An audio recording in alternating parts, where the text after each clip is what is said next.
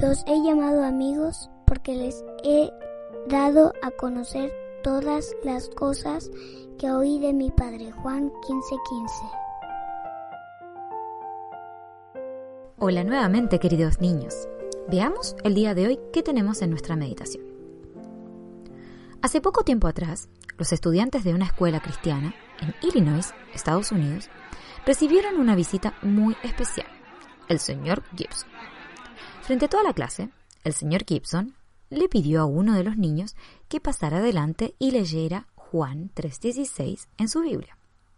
El muchachito pasó adelante con total seguridad, pero cuando intentó leer las palabras no pudo entender nada. Estoy segura que la mayoría de ustedes, por no decir todos ustedes, tampoco hubieran podido hacerlo, a menos que supieran hablar y leer en ruso. Así es, la Biblia del señor Gibson estaba en ruso.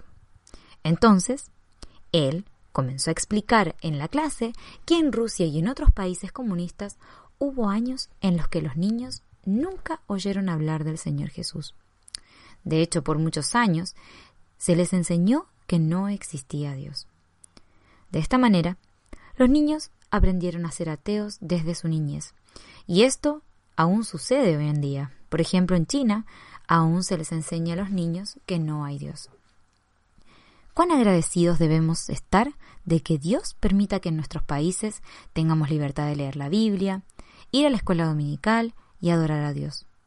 Oremos por los niños y niñas cristianos que viven en China y pidamos que puedan permanecer firmes en el Señor Jesús a pesar de que les enseñen el ateísmo. Realmente hay muchísimos cristianos en países comunistas y muy a menudo piden a aquellos que viven en Occidente que oren por ellos. Recuerda este versículo. Oren unos por otros. Santiago 5:16.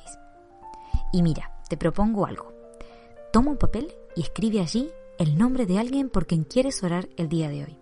Y puedes hacerlo así cada día de la semana.